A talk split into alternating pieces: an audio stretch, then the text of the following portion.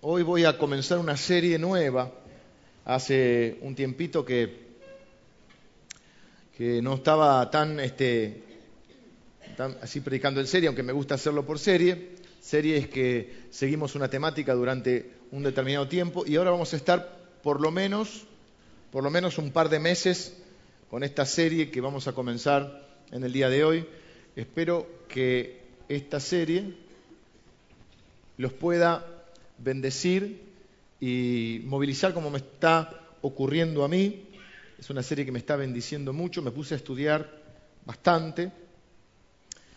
Paradoja la vida decía hoy, porque nunca me gustó demasiado estudiar y cumplí 42 años esta semana me la pasé estudiando. En el humor del Señor, ¿no? Porque dije, bueno, estoy en una carrera, si no estudio más nada. Después el Señor me llamó, tuve que ir a estudiar al seminario, seguí estudiando y ahora tengo que estudiar para poder traer cada vez este, que vengo la palabra del Señor que tiene un componente de estudio, de información y el componente más importante o principal que es la revelación de Dios para que solo no sea información. Pero para que haya revelación primero tiene que haber información. Y este, eh, no se preocupen lo que van a decir, decirle que estoy predicando, por la duda. Eh, no solo Dice, bueno, el Espíritu Santo te va a revelar, no te preocupes lo que, lo que vas a decir, el Espíritu Santo te va a revelar. Pero dice que la Biblia, que la espada del Espíritu es la palabra de Dios. Si no conoces la palabra de Dios, ¿cómo te puede usar Dios? ¿Cómo te va a decir? Te puede usar, pero te puede usar más si vos conoces su palabra. Porque al fin y al cabo lo que tenemos que hacer es este, enseñar la palabra de Dios. Ir por todo el mundo y predicar la palabra. Si no conoces la palabra, ¿qué va a predicar? Está bien, podemos dar testimonio, es una parte importante, pero mi tarea también es hacer discípulos y edificar a la iglesia, y la iglesia se edifica a través de la palabra. Hoy voy a empezar una serie que va a ser, por lo menos espero eh, que te pueda bendecir como me está bendiciendo a mí. El propósito de esta serie es que aumente tu devoción, tu admiración y tu adoración por el Señor Jesucristo y que aumente también tu amor y tu conciencia de la iglesia, de qué es la iglesia, de cómo Jesús ama a la iglesia cómo se sacrificó por ella y cómo Él, dice la Biblia, va a venir a buscarla. No te va a venir a buscar a vos solo, va a venir a buscar una iglesia que va a estar tan bonita y tan preparada que va a dar gusto a verla cuando el Señor venga. Y nuestro trabajo es tratar de esforzarnos para ser fieles y preparar esa iglesia para la venida del Señor y cuando Él venga nos encuentre en lo personal siendo fieles, pero que también nos encuentre siendo una iglesia fiel. Hoy voy a hablar, esta semana, este, estos meses, próximos meses, voy a hablar de un tema que hasta ahora nunca hablé mucho, porque voy a hablar del Apocalipsis. Y yo nunca me metí mucho en el Apocalipsis por varias razones. Primero, porque no lo, comprendo demasiado. Segundo, porque yo soy más básico, más simplista en algunas cosas. Y porque también es una cuestión de dones. Lo mío más ser más evangelista, es predicar el mensaje de Dios. Eh, es mensaje de Dios también esto, por supuesto, pero me refiero al mensaje de salvación. Por lo tanto, en estos temas yo los resolvía eh, de una manera más sencilla, diciendo, bueno, como decían mis abuelas, este, yo no sé bien qué va a pasar, pero yo sé que me voy con Cristo. Cuando Él venga yo me voy y el resto qué sé yo. Yo predico para que todos los que lo más posible vayan con Él y el resto este, puedan, este, puedan conocer el amor de Jesús y listo. Más, básico lo mío. Pero eh, ¿Qué nos sucede con el Apocalipsis cuando decimos Apocalipsis? Primero, a, la mayoría de nosotros no nos interesa. A algunos les interesa porque, qué sé yo, por ahí les gustan las películas de terror, las de Freddy, el otro, ¿cómo se llama? Jason. Uh, ese es bravo, ¿eh? eh mirá vos cómo estás en tema, ¿eh? Pero después, ¿cómo dormimos? Después, ¿cómo nos tapamos hasta acá, viste? Eh, el de martes 13, ¿cuál es? ¿Jason o Freddy? Se me mezclan ahora. ¿No ven películas ustedes, chicos? ¿Qué pasa? Ah, son del diablo, está bien, no las ven porque son, son muy fieles al Señor. Claro, tienen miedo, no es que son, no es que son eh, este, eh, muy religiosos, sino que son muy temerosos. Y el, el Apocalipsis te pasa lo mismo, ¿viste? Empieza que la bestia, que el anticristo, el falso profeta, ¿viste? El dragón. ¿No sabes si es una mezcla de Star Wars con Harry Potter, El Señor de los Anillos, no se entiende bien, entonces uno dice, no, porque la bestia es tal cosa. Y tengo una revista, siempre surgen los nuevos, así, eh, tienen las nuevas revelaciones, y resulta que también siendo ellos las bestias, ¿viste? son bestias, dicen cualquier cosa. Bueno, y el Apocalipsis se da para decir cualquier cosa. Se han hecho películas del Apocalipsis un montón. Y lo que tenemos por ahí un poco más de años en el Evangelio, si nos agarró de chico incluso, o no tan chicos, este, tenemos el trauma de como ladrón en la noche. ¿No la vieron? No la vean. Este, una película impresionante, ¿viste? Porque te quedaba la afeitadora, era el arrebato, ¿viste? Y, la muñeca de la nena en el jardín, en el parque ahí, ¿viste? Y el número de la bestia, ¿eh?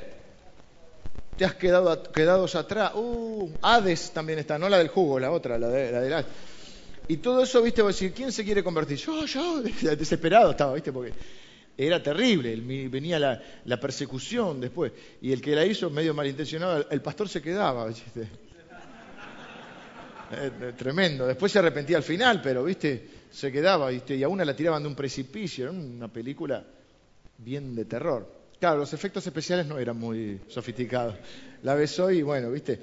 Pero cuando uno es chico y te dicen esa cosa, el apocalipsis nos pasa eso. Lo empezamos a leer, no entendemos nada, lo dejamos, nos tapamos con la sábana por la duda y, este, y nos agarra el miedo de eh, qué va a pasar, el milenio, la persecución y la computadora y la bestia y este y el fin del mundo y todas esas cosas que a la mayoría no le interesa, al que le interesa, a muchos les interesa desde el lado así, digamos, truculento, y a otros sí les interesa genuinamente, pero es difícil, es un libro difícil de entender.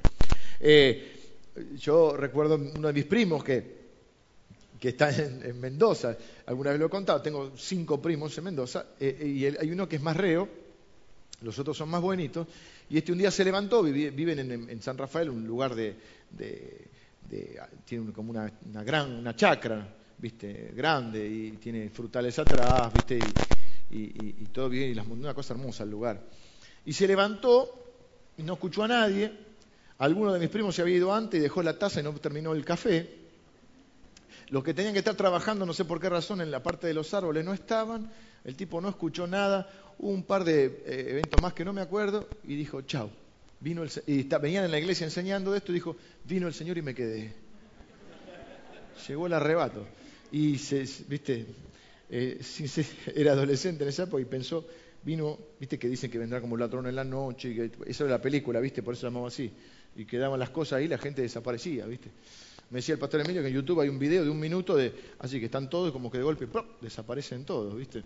Eh, pero bueno, pero no es eso. Por un lado voy a desilusionar los que sí quieren escuchar del Apocalipsis las cosas. Quizá más adelante, en una serie tendré que estudiar mucho más para eso, porque no es mi especialidad. Vamos a hablar de esa parte del Apocalipsis. Pero el Apocalipsis está dividido en dos partes. Yo me voy a centrar en otra cosa que tiene que ver mucho más con eh, la vida terrenal aquí y con la preparación para ese encuentro con Cristo, para cómo vivir los años que nos restan de nuestra vida. Porque los primeros tres capítulos, incluido el capítulo 3, no hablan de los eventos futuros hablan de una descripción que el apóstol Juan, el escritor de Apocalipsis, hace del estado de las iglesias en ese momento, que también es una, un modelo, eh, aunando, son siete iglesias que les escribe, en ese momento esas iglesias estaban en Asia, en lo que hoy, eh, hoy es actualmente Turquía, mucha gente le gusta ir a Jerusalén por el turismo, porque bueno, eh, por el turismo, porque está todo lo, donde vivió Jesús, pero está más comercializado. Esta parte de Asia lo que tiene de, ventaja es que está más, eh, menos explorada, menos, menos contaminada. Dicen que es muy lindo para verlo esto de Turquía. Están las ruinas de, bueno, hay siete iglesias eh, que le escribe el apóstol Juan, que es lo que vamos a ver, que son Éfeso, Tiátira, Filadelfia, Sardis, la Odisea, Pérgamo y Esmirna. Eh, entonces vamos a concentrarnos en estos tres primeros capítulos, que generalmente se pasan por alto y dicen, vamos, vamos a la imaginería, vamos a Harry Potter. Pero ¿qué pasa acá primero? Hay un montón de cosas que pasan en estos primeros tres capítulos. Habla de la revelación de Jesucristo, para qué está escrito el libro. Habla de esto, eh, acuérdense que la palabra para este año es madurar como iglesia y como personas, porque la iglesia somos nosotros. Vamos a ver en esta serie cómo el Apocalipsis es la revelación de Jesucristo cada vez que la clave para entender la Biblia, el Apocalipsis o cualquier libro de la Biblia es preguntarte quién es Jesucristo, qué dice de él, qué puedo aprender, qué me está enseñando, qué es lo que él quiere de mí. Siempre la Biblia, el centro de la Biblia, el centro de la vida de esta iglesia, el centro de nuestra vida es y será Jesucristo. No hay mensaje si no está Jesucristo en nuestro mensaje. Entonces, nos va a hablar de Jesucristo el domingo que viene, que seguramente la palabra nos va a llevar. Eso me pasa con esta serie, me pasa en general que cuando Dios me habla y me conmueve con su palabra, luego eso te lleva a la adoración. El domingo que viene vamos a ver cómo, cómo, Jesucristo se presenta, diciendo Él, yo soy el alfa y la omega, el testigo fiel, el que estuve muerto pero vivo por los siglos de los siglos, el que tengo las llaves de la muerte. Se presenta en una figura tan impresionante que el apóstol Juan cae como muerto, aunque lo conocía, aunque eran amigos, aunque se amaban de toda la vida, cae como muerto ante el Cristo, ya no el Cristo terrenal, sino el glorificado y va a pedirle que escriba a las iglesias. Le va a mostrar que Jesucristo ama a las iglesias, que aunque hay cosas que corregir, hay cosas que mejorar, algunas hacen todo mal, hay dos que hacen todo mal, hay dos que hacen todo bastante bien, que no hay reproche, y hay tres en el medio que tienen cosas buenas y cosas malas. Hay una presentación que Jesús hace de sí mismo en cada una. Hay una, en algunas hay algo que le señala para corregir, hay una corrección, hay una hay un reconocimiento de algo que están haciendo bien y hay alguna promesa. Una le dice, por ejemplo, bueno, eh, decirles que son unos codiciosos, unos avaros, decirles que sean más generosos. A otro decirle, mira, decirles, tienen la teología correcta, pero son unos idiotas que decirles que sean amables. Hay otros que son unos tibios y dice que los voy a estar vomitando. O sea, hay un montón de cosas donde nos hace ver igual que Jesús, a pesar de esas cosas duras que dice, hay promesas de Dios, hay un aseguramiento de que Dios los tiene en la palma de su mano y hay también un desafío para madurar y para crecer. Si juntamos las iglesias podemos ver también lo que Dios está queriendo para nosotros. También hay una aplicación a nuestra vida en lo personal de lo que sucede con, esta, con estos mensajes a las iglesias. Vamos a ver que Jesús le dice a Juan, Juan de 100 años prácticamente, quiero que ames a la iglesia como yo la amo, que la sirvas como yo la sirvo, que les enseñes como yo les enseñe, que los cuides como yo los cuido vamos a sacar de nuestra cabeza el concepto crítico de que la iglesia es algo donde yo lo puedo mirar como un crítico desde afuera y, señalar lo que está mal y entender que yo soy la iglesia y que Dios ama a su iglesia, se sacrifica por su iglesia Jesucristo y va a venir a buscar a su iglesia y la está preparando para que la vea hermosa, tan bonita que dé gusto verla y recibirla. Dice, así ama Jesús a la iglesia. Pónele eh, la comparación y dice, como, como, un hombre ama a una mujer, o como debería amar a una mujer.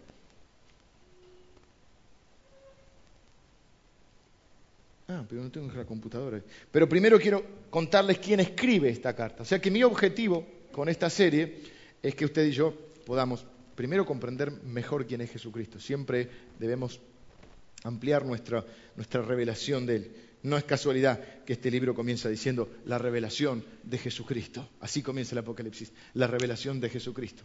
Revelar es dar a conocer algo que está desconocido. Vamos a volver a eso. Pero primero quiero contarles quién es Juan. Juan, este Juan es uno de los doce apóstoles. Eh, quizá con una imagen incompleta tenemos de Juan, muchos de nosotros. Eh, a veces nos quedamos con algún episodio de alguien, de la vida de alguien, lo recordamos así. Por ejemplo, no sé, hablamos de Daniel, el profeta Daniel, y muchos decimos, bueno, Daniel era el joven del foso de los leones. Sí, era joven un día, después un día no fue más joven. Porque, eh, bueno, Juan lo mismo, Juan que es el discípulo más joven. Entonces uno lo recuerda como Juan el jovencito. ¿Qué les recuerda a los que conocen un poco la escritura cuando hablamos de Juan? ¿Cuál es la primera referencia que, nos viene a la mente? El discípulo amado.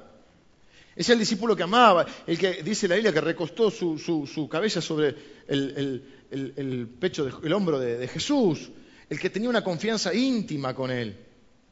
Él y, dos más, él era del círculo más íntimo, porque había doce, pero había tres que eran de un círculo más íntimo, que eran Jacobo, Juan, que eran hermanos, los hijos de Zebedeo, los Boanerges, hijos del trueno llamados, y Pedro.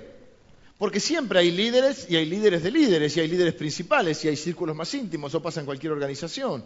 Entonces, si bien estaban los doce discípulos, que eran los más íntimos de Jesús, había tres que a su vez estaban en lo más íntimo. Jesús no solo amaba a Juan, Jesús confiaba en Juan. El testimonio de Juan es un testimonio impresionante. Juan no para jamás de hablar de Jesús. Juan es un hombre al que se le confía la revelación más grande. Yo creo que la vio tipo una película él.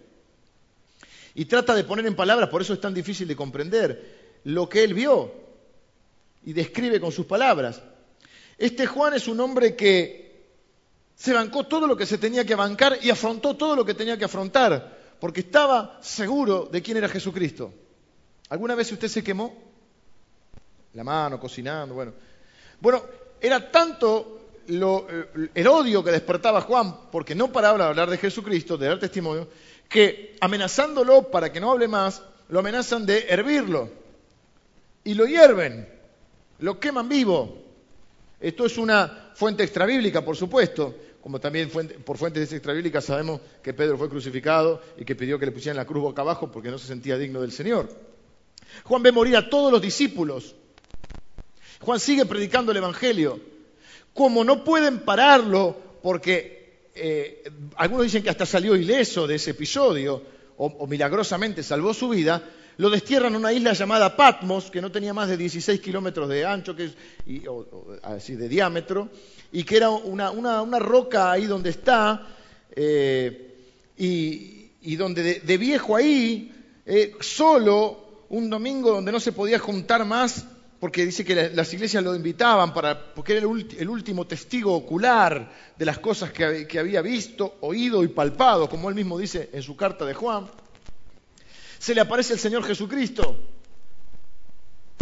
en una figura tremenda, donde él está solo ahí, dice en el día del Señor, pero el Señor vino, Jesucristo vino donde estaba él, a consolarlo, a animarlo y a decirle, aunque estés viejo, porque mucha gente grande acá dice, no, Dios a mí ya no me puede usar. Cien años tenía Juan. Necesito que cuides a las iglesias, que le escribas a estas iglesias, ¿eh? que les muestres lo que están mal, que las ayudes a madurar y a crecer. Porque yo amo la iglesia. Necesito que ames a las iglesias como yo las amo. Son siete iglesias que existían en ese momento, pero son figuras de lo que hoy eh, es la iglesia y además también eh, son figuras de uno mismo, donde cada una de, las palabras de Jesús a cada iglesia, cada carta, es una carta que Dios nos escribe a nosotros. ¿Quién era Juan? Juan aproximadamente tendría unos 20 años cuando el Señor lo llama. Un dato que no tenía registrado, que no es confirmado, pero es muy probable, es que Juan fuese el primo de Jesús.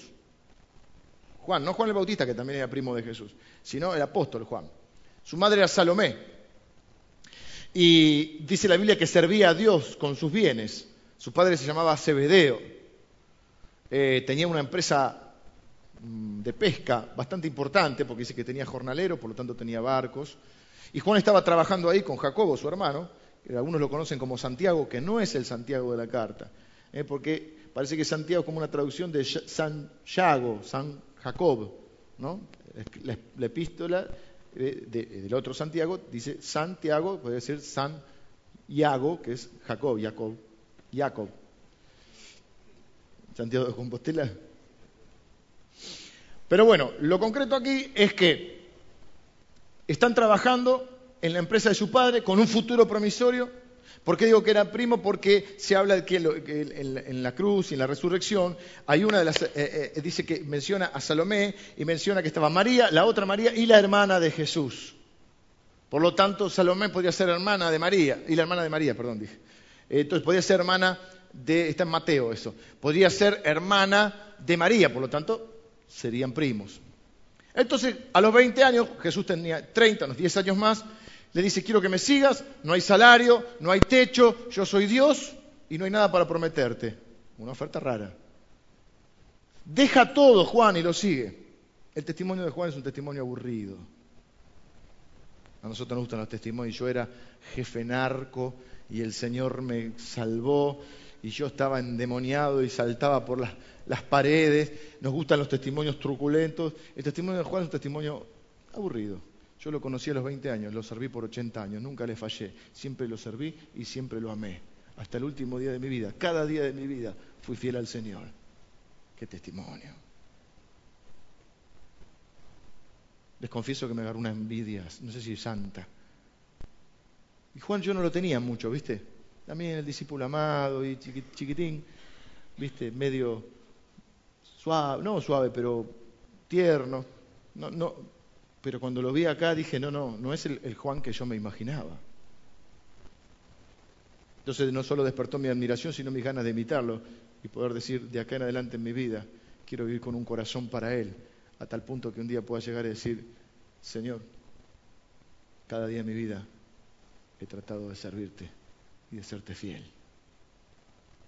¿Alguna vez lo negaste, Juan? No, el único discípulo que está a los pies de la cruz, y había que estar en ese momento, es Juan.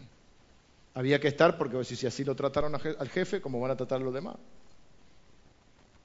De hecho, Jesús le dijo, miren, los van a, llevar a las sinagogas, los van a meter en las cárceles, todos mueren, eh, los discípulos mueren mártires o martirizados, no son los únicos mártires. Estaba leyendo la historia de Jerónimo de Praga, también. hay muchos rusos. Jerónimo de Praga, léanla, es impresionante la historia, como muere en la hoguera. ¿Mm? Y, o de Policarpo, que era discípulo de Juan, una historia tremenda, tremenda. Y uno dice, bueno, Juan zafó, es el único que no murió mártir. Sí, no murió mártir, pero parece que lo hirvieron primero. Juan tiene un testimonio aburrido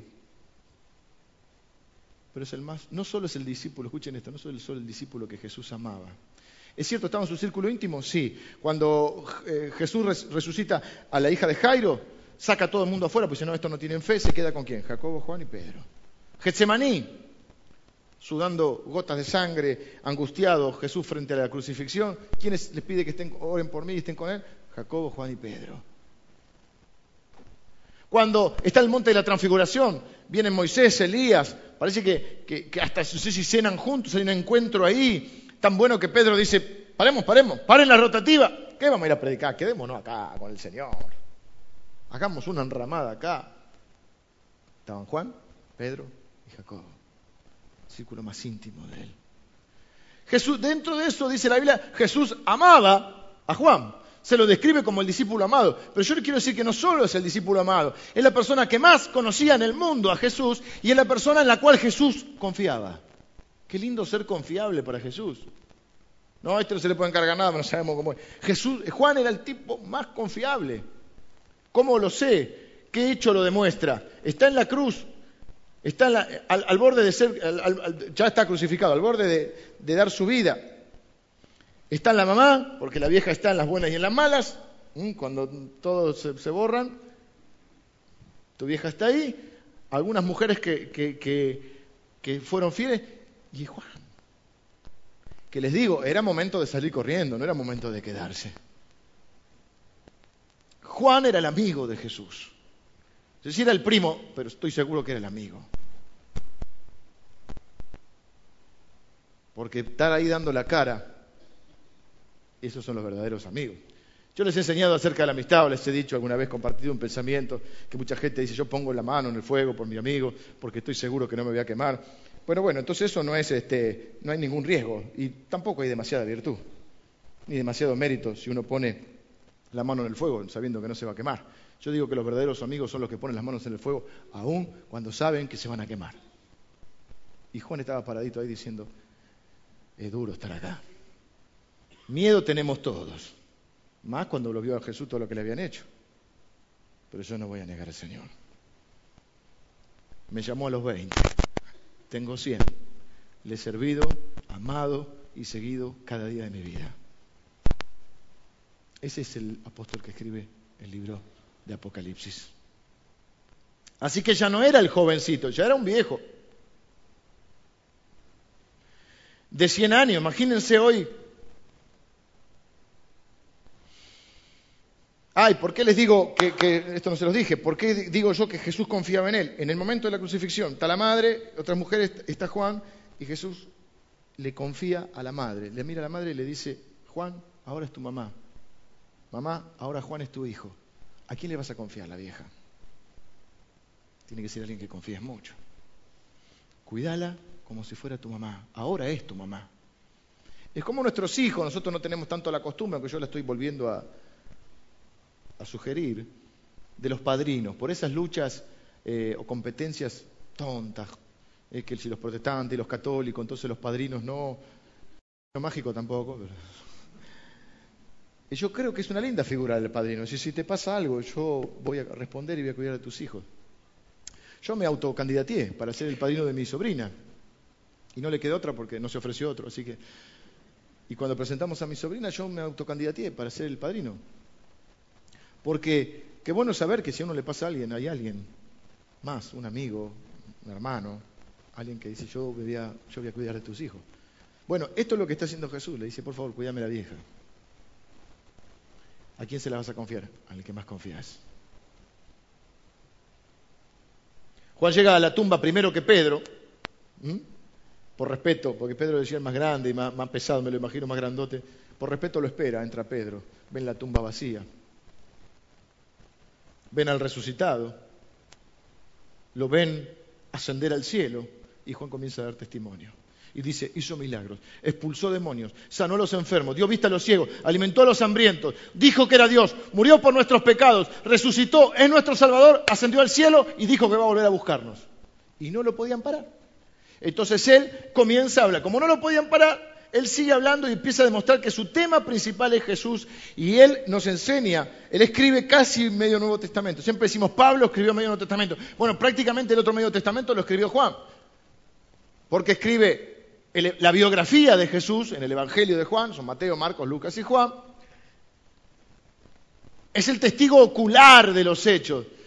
Escribe tres cartas, la primera carta, la segunda y la tercera.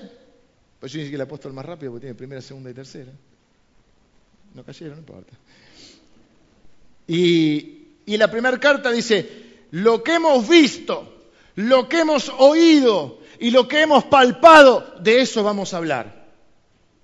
Entonces Juan se escribe la biografía de Jesús, las tres cartas que escribe donde su tesis principal, se habla de la teología juanina, es que Jesús, demostrar que Jesús es Dios, no un ser creado, no un profeta, un mero profeta, o un mero maestro, o un hippie a contramano, que lo mataron por incomprendido, sino que Jesús es Dios. arranca diciendo, en el principio era el verbo, y el verbo era con Dios, y el verbo era Dios. Y el verbo, que Cristo se hizo hombre y habitó entre nosotros y vimos su gloria, gloria como del unigénito de Dios, lleno de gracia y de verdad. Así estaba Jesucristo, así tiene que estar la iglesia y cada uno de nosotros, lleno de gracia y de verdad. Sí, mi amor. Entonces, y después se escribe el Apocalipsis. Y le dice, le dice el ángel de parte de Dios, escribí lo que viste, lo que, las cosas que, han sido, las que son y las que han de venir. Por eso nos parece que el Apocalipsis es todo futuro. Pero él está hablando de iglesias que están ahí. Son las iglesias del primer siglo, es el último registro que tenemos de cómo estaban las iglesias. Y ya había algunas complicaciones, porque cada que estamos los seres humanos metemos la pata. Y cuando era viejito lo llevaban, por eso lo imagínense a Billy Graham, lo invitaban de las iglesias, lo sentaban ya en una sillita porque era viejo, como 100 años, ¿eh? y no había reumosan, reumosan, y le decían, contanos de Jesús. Bueno, les voy a contar, viste que incluso cuando nos vamos poniendo más grandes nos gusta contar las mismas historias. Y viste que a veces los pibes dicen, ya la contaste. Pero él tenía el privilegio, escuchen esto, cinco generaciones después estamos hablando. O sea, había gente que lo estaba escuchando que no había nacido cuando Jesús ascendió a los cielos, cuando Jesús murió. ¿No te pasa que a veces contás algo y te salta alguno de estos mocosos insolentes y dice, ay, yo en, qué año fue tal? Yo no había nacido. Y vos le decís, no, porque en el Mundial 78, yo fui a un partido Mundial 78. ¿Y qué? ¿Había, había, había, existía el fútbol? Juan contaba cosas que los que estaban ahí no habían visto. Y él es el discípulo más confiable. Cuando te agarren dudas de la Biblia, lee Juan. Yo le recomiendo a las personas que están iniciando su camino en el Señor que lean uno de los cuatro evangelios y, y las cartas de Juan. Son cartas de un abuelo, son tres cartas. De un abuelo le dice, hijito mío, ámense como Dios los amó. La tesis de las cartas son, Dios es nuestro Padre, somos su familia, Jesús es nuestro, mayor, nuestro hermano mayor, ámense unos a otros como Cristo los ama. Les voy a contar de cuando multiplicó los panes y los peces. Yo lo vi, estaba ahí, lo he visto, lo he oído, lo he palpado. Yo vi cuando resucitó a una, a una chica, a una chiquita, la hija de Jairo. Yo lo vi cuando liberó a los endemoniados. Yo lo vi cuando los, demonios se fueron a los cerdos. Yo lo vi morir por nosotros. yo lo vi resucitar.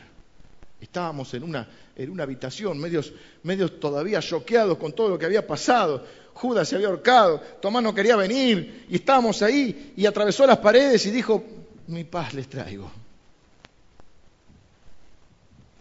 Yo lo vi ascender a los cielos, habló del reino 40 días, lo vi ascender a los cielos. Él alzó sus manos, nos bendijo y nos dijo, vayan a predicar esta palabra. Y desde los 20 años hasta ahora que tengo 100, durante 80 años no he hecho otra, otra cosa que hablar de Él y servirle a Él. Qué testimonio. Como no lo podían callar, ¿qué hacen? Lo exilian, lo destierran, lo llevan a la isla de Palmo, que pura roca. 16 kilómetros por 10 kilómetros, pura roca. Y ahí está. Y ahí se le aparece el Señor Jesús. Solo, ya no se podía congregar, no tenía quien hablarle del Señor. Dice, bueno, mi vida terminó, no. Se le aparece Jesús y le dice, ¿sabes qué? Vamos a escribir siete cartas. Tenés que seguir hablando de mí. Tenés que hablar de las iglesias. Amalas como yo las amo. Servilas como yo las sirvo. Cuidalas como yo las cuido. Da tu vida como yo di mi vida. Y entonces escribe estas cartas para esas iglesias. O sea que hasta el último día de su vida, este hombre dio testimonio del Señor. La historia de Juan no es solo una historia digna de admiración, sino también digna de ser imitada. Podemos amar a Jesús, podemos servirle. Dios nos puede usar para que otros conozcan a Jesús, nos puede usar para plantar iglesias, tal como lo hizo con Juan. Juan amaba a Jesús, Jesús amaba a Juan, Jesús nos ama a nosotros. La pregunta, ¿yo le amo como Juan le ama? Jesús me ama como ama a Juan. Yo le amo a Jesús como Juan le amaba. Mi deseo es poder vivir, por lo menos de aquí en adelante, de tal manera que llegue el día que el Señor me tenga que presentar delante de Él y escuche de Él que diga bien, buen siervo y fiel. Sobre poco has sido fiel, sobre mucho te puedo. Y yo pueda decir, Señor, te he servido cada día de mi vida.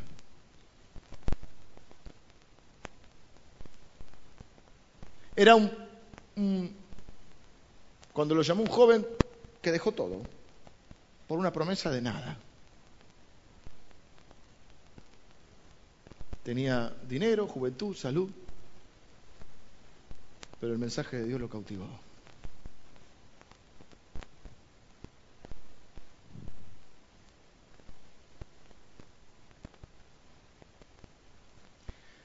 Los primeros tres capítulos dijimos que entonces que hablan acerca de todo este, el acontecer del primer siglo. Luego entran los eventos futuros. Yo hoy solamente voy a leer tres versículos, porque ya estamos en hora, ya tengo que estar terminando, ni empecé.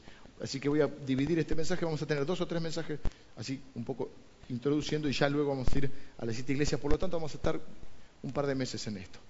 No vamos a estar hablando ni de la bestia, ni del falso profeta, ni de el Armagedón, sino que vamos a estar hablando de el mensaje a las iglesias y de cómo nosotros podemos crecer, amar más a Jesucristo, cómo podemos servirle mejor y cómo podemos ser parte de esa iglesia gloriosa que Él va a venir a buscar.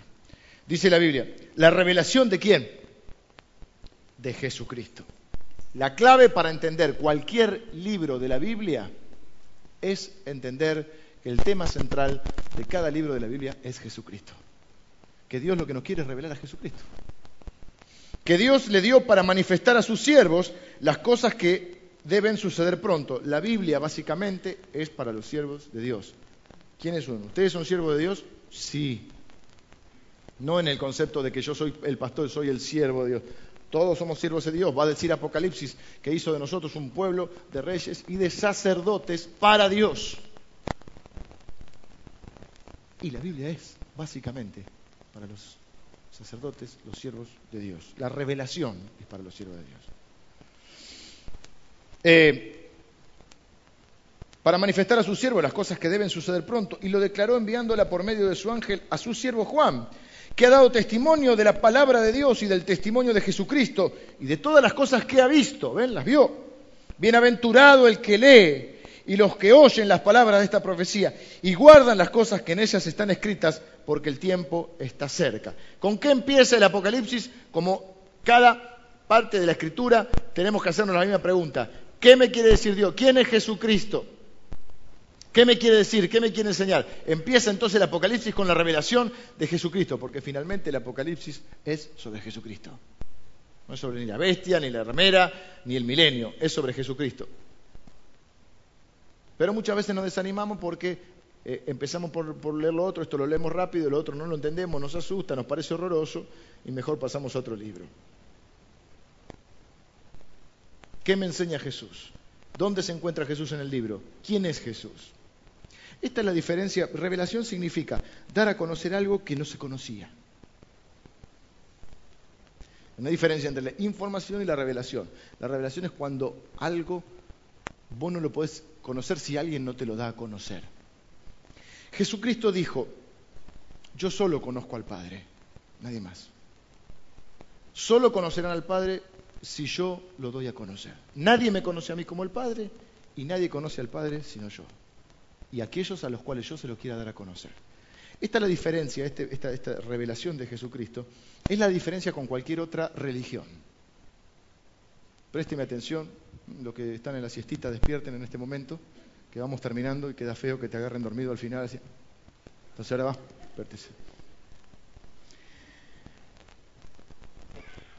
En el cristianismo no hay especulación, hay revelación. Nosotros creemos que Jesucristo es la revelación completa de Dios. Dice la Biblia, habiendo hablado muchas veces y de muchas formas, Dios, habiendo hablado, habiéndonos hablado y habiéndose revelado de muchas veces y de muchas formas, ahora nos ha hablado por el Hijo. Jesús dijo, nadie puede conocer al Padre si no me conoce a mí. No hay gauchito Gil, no hay cura, no hay pastor, no hay papa, no hay Virgen María, no hay nadie que pueda darte a conocer a Dios si no es Jesucristo. Lo dice la Biblia. El apóstol Pedro, jefe de la iglesia para muchos, dice, no hay otro nombre bajo el cielo dado a los hombres en el cual podamos ser salvos. En ningún otro hay salvación. Jesús dijo, yo soy el camino, la verdad y la vida. Nadie viene al Padre si no es por mí. En ningún otro hay salvación. No hay otro camino, no hay otra manera de conocer a Dios si no es en Jesucristo. No es especulación, es la revelación. Y Jesús es la revelación completa. Ningún iluminado puede venir ahora a decir yo tengo una revelación nueva, que hay que hacer tal cosa, que hay que completar la obra de Cristo, que es lo que pasa con muchas sectas. Jesucristo dijo en la cruz, consumado es, hecho está. Y dice la Biblia, sea anatema, sea maldito aquel que le agregue algo o le quite algo a la palabra de Dios. La obra de Cristo es completa, absolutamente suficiente para Dios. En Él somos salvos porque Él hizo una obra completa. Venció el pecado, venció la muerte, venció a Satanás, eh, resucitó, ascendió a los cielos y antes de ascender prometió que volvería por nosotros. Para establecer un reino final en el cual no habrá, dice, llanto, ni dolor, ni corrupción, ni enfermedad, que Él secará o enjugará, dice, toda lágrima.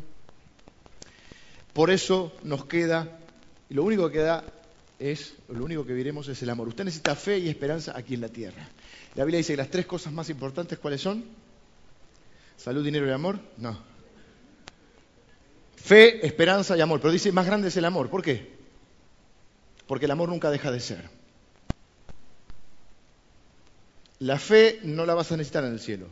La esperanza no la vas a necesitar en el cielo. El amor es lo único que va a continuar. La fe es la certeza de la esperanza, es la seguridad, la convicción de las cosas que no se ven. La esperanza no es la esperanza que tienen los seres humanos acá como una expresión de deseos. Ay, si sale el 24 a la cabeza, tengo la esperanza de que me salgo.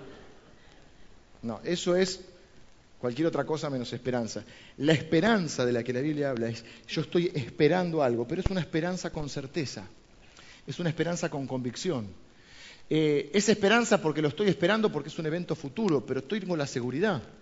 Dice la Biblia, Cristo en nosotros, la esperanza de gloria. Nosotros sabemos, estamos convencidos, porque la fe es convicción, de que Él va a venir por nosotros o nos llevará primero.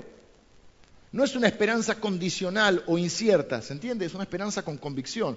Es una esperanza distinta a la esperanza, como la paz es distinta a la paz de este mundo, la esperanza es distinta. Y fe, esperanza, amor. La fe y la, esperanza la necesitas acá, porque este mundo sí está corrompido o corrupto, este mundo sí no hay solidaridad, hay egoísmo, hay maldad, hay dolor, hay traición, hay enfermedad, hay corrupción. Por eso necesitamos para enfrentar eh, las aflicciones de este tiempo la fe y la esperanza. Y el amor, pero el amor es el único que no deja de ser, por eso es el mayor. Entonces el Apocalipsis para muchos es un libro terrorífico, pero para nosotros es la revelación de Jesucristo, la revelación de su obra, la revelación de lo que Él ha hecho, de lo que está haciendo en ese momento que es escrito, el libro, y de lo que va a hacer en los eventos futuros. En otras palabras, es la esperanza. Es un libro que tiene mucho de eso, pero recién el pastor Emilio me pasaba, tiene cinco pasajes de adoración que son tremendos y espectaculares. Y tenemos que pensar que en esa adoración estaremos nosotros. En Apocalipsis 5, en Apocalipsis 7, en Apocalipsis 12, en Apocalipsis 14 y en Apocalipsis 19. Me lo pasó recién en la adoración. Y yo no soy ningún matemático, pero estudié mucha matemática. Y veo que 5, 7, 12, 14 y 19 me da 2, 5, 2 y 5. Exacto, un patrón. No sé si saben lo que es un patrón matemático. Capítulo 5, al 7 son 2. Del 7 al 12 son 5. Del 12 al 14 son 2 y del 14 al 19 son 5. O sea, 2, 5, 7, 2, 5, 2 y 5. 2 más 5, 7, el número de Dios. Increíble. Tenemos que escribir un libro ahora. Tuve una nueva revelación. Son los cinco pasajes donde se describe la adoración celestial. ¿Y dónde me quedé? Este libro es la revelación de Jesucristo. ¿Para quién? para manifestar a quién? A sus siervos las cosas que han de suceder pronto. Hacía frío hoy a la mañana, me puse el pulovercito. Estoy transpirando, pero la remera de abajo no está muy presentable. Así que me voy a quedar con el pulovercito. Cosas que pasan. El domingo pasado me puse una camisa que me quedaba chica, no la estoy pegando. ¿eh? No la estoy pegando. Uno de los grandes problemas del cristianismo hoy es que la gente ve a la iglesia como una organización de consumo. Voy si me hace bien, voy a tal iglesia porque de esta iglesia espero tales servicios y nos perdemos el otro concepto, que somos y debemos dejarnos servir por Cristo. Cristo nos quiere servir. De hecho, nos sirvió en su vida, nos sirvió en su muerte, nos sirvió en su resurrección y nos sirve cada día porque está con nosotros. Nos cuida, nos guía, nos protege a través de su Espíritu Santo. Así que uno no, no debe ser orgulloso, debe ser humilde y dejarse servir por Jesucristo. Pero Jesucristo dijo, yo estoy entre vosotros como el que sirve y el que me quiere seguir debe ser siervo. El que quiere ser como yo debe ser siervo. Y hoy yo lo que veo es una iglesia consumista. Y por supuesto que la iglesia está para servirte, porque te amamos, porque amamos a Jesucristo porque Jesucristo te ama y te queremos mostrar ese amor sirviéndote y sirviendo a tu familia y sirviendo a tus hijos. Queremos servirte, pero la iglesia somos nosotros. No quiero que vos veas la iglesia desde el lado de afuera, ni como solamente un elemento del cual servirme, sino es un lugar donde Jesucristo me sirve, la iglesia me sirve, pero donde yo puedo servir y debo servir. A veces sucede que cuando empezamos a servir a otros, nos empezamos a dar cuenta que nuestros problemas no son tan grandes como pensábamos. Empezamos a ver nuestros problemas y vemos que ellos encuentran otra perspectiva. Y es parte de la bendición que Dios nos da. Muchos de los que están aquí van a servir, por ejemplo, dando eh, de comer los días martes y los días jueves a la gente que no tiene que comer. Cuando vos los ves, y algunos pajaritos se te van de la cabeza. Algunas de las cosas que yo, yo me hago problema por esto. Cuando ves, no es que mal de mucho consuelo de tonto, no, es que tus problemas adquieren otra perspectiva. El grupo que va a los tobas, el grupo que va a evangelizar, el grupo que hace las brigadas, los que van a los eh, hogares de niños. Cuando vos servís a otro, no es que vos te conformás porque otro está sufriendo, sino que tus problemas adquieren otra perspectiva. La perspectiva correcta, la dimensión correcta. Y si no es así es porque estás muy centrado en vos mismo.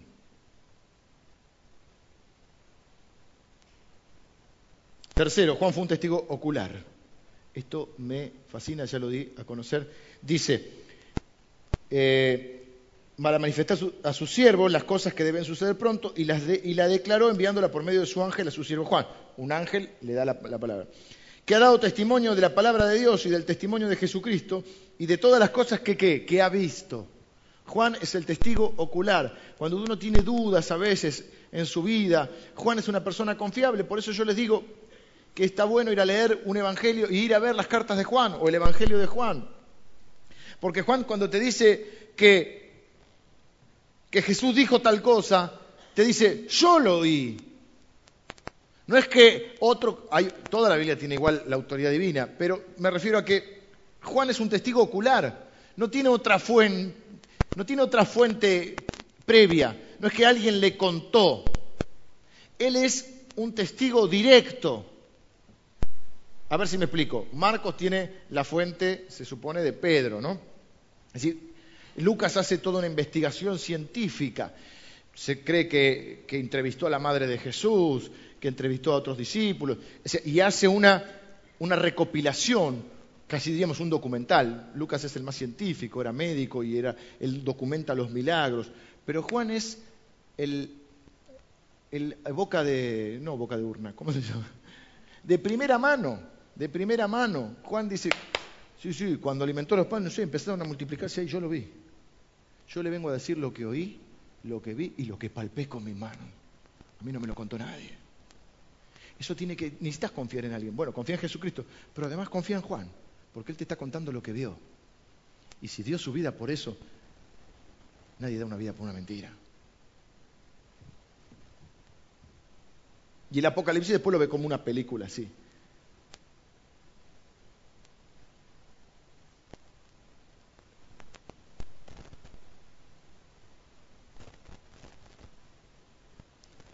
Último, vengan los músicos. Después termina diciendo, acá tengo que parar. El problema de parar la mitad de la prédica es que no tenés remate, pero tenemos que parar por la hora y vamos a continuar el domingo siguiente. Dice el último versículo que vamos a leer hoy. Bienaventurado el que lee y los que oyen. Por lo tanto, está hablando el que lee en voz alta. No está solo hablando de cuando vos la lees en tu casa así lo que quiere transmitir es bienaventurado el que la proclama. Y cuando dice los que oyen, son los que la reciben. La podés recibir leyéndola, escuchándola de alguien. Es decir, va más allá del simple hecho de leer o de oír.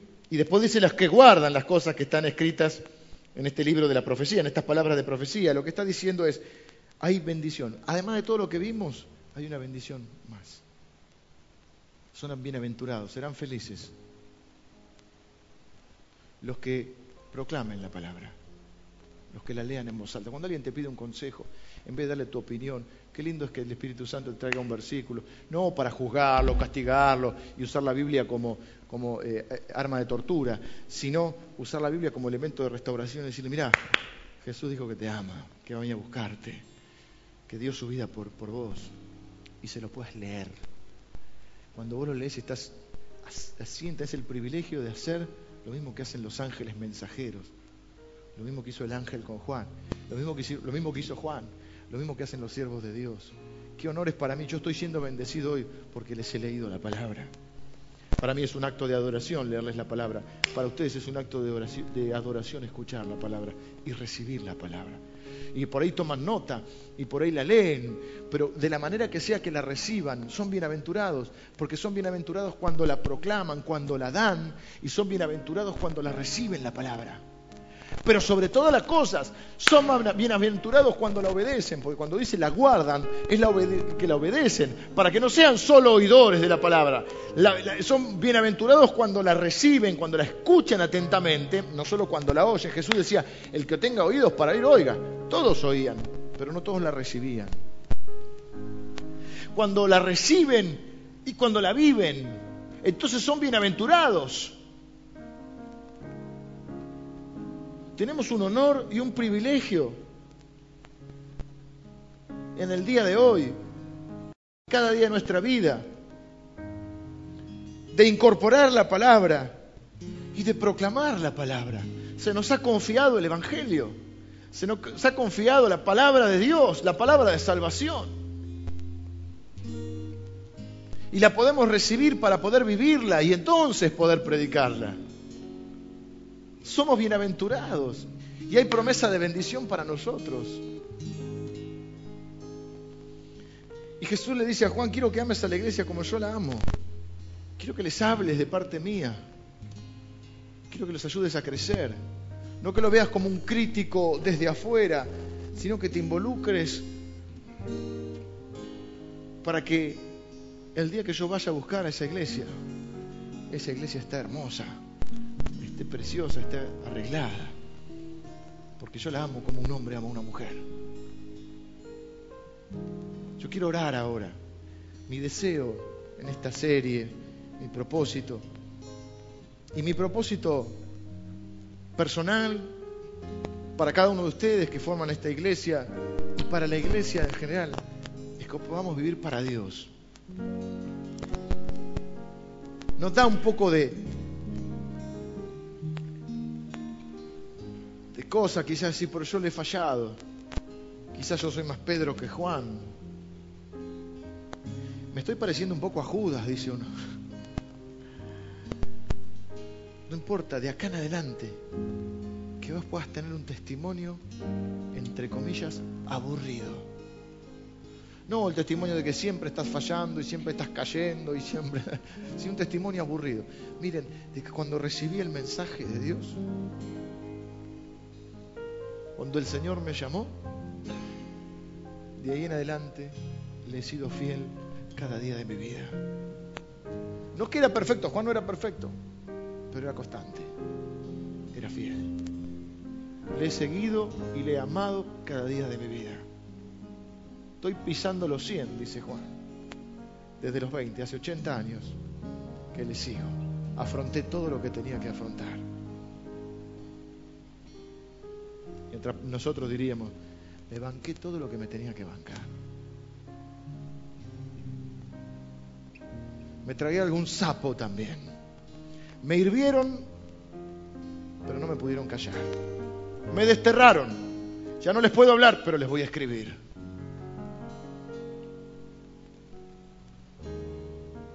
Hice todo lo que tenía que hacer. Viví todo lo que tenía que vivir. Y ahora estoy viejo y solo, desterrado, pero la recompensa del Señor viene. Y Jesucristo se le aparece.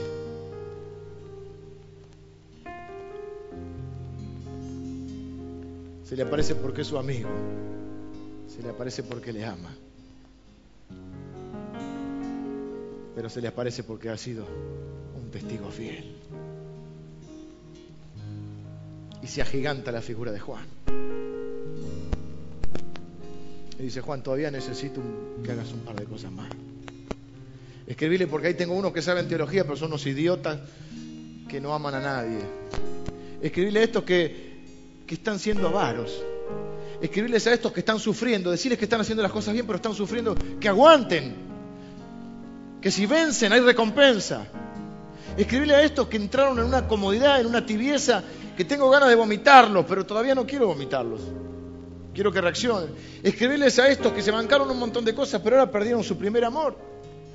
Y andan pensando en quién sabe qué cosa. Decirles que para todos tengo promesa.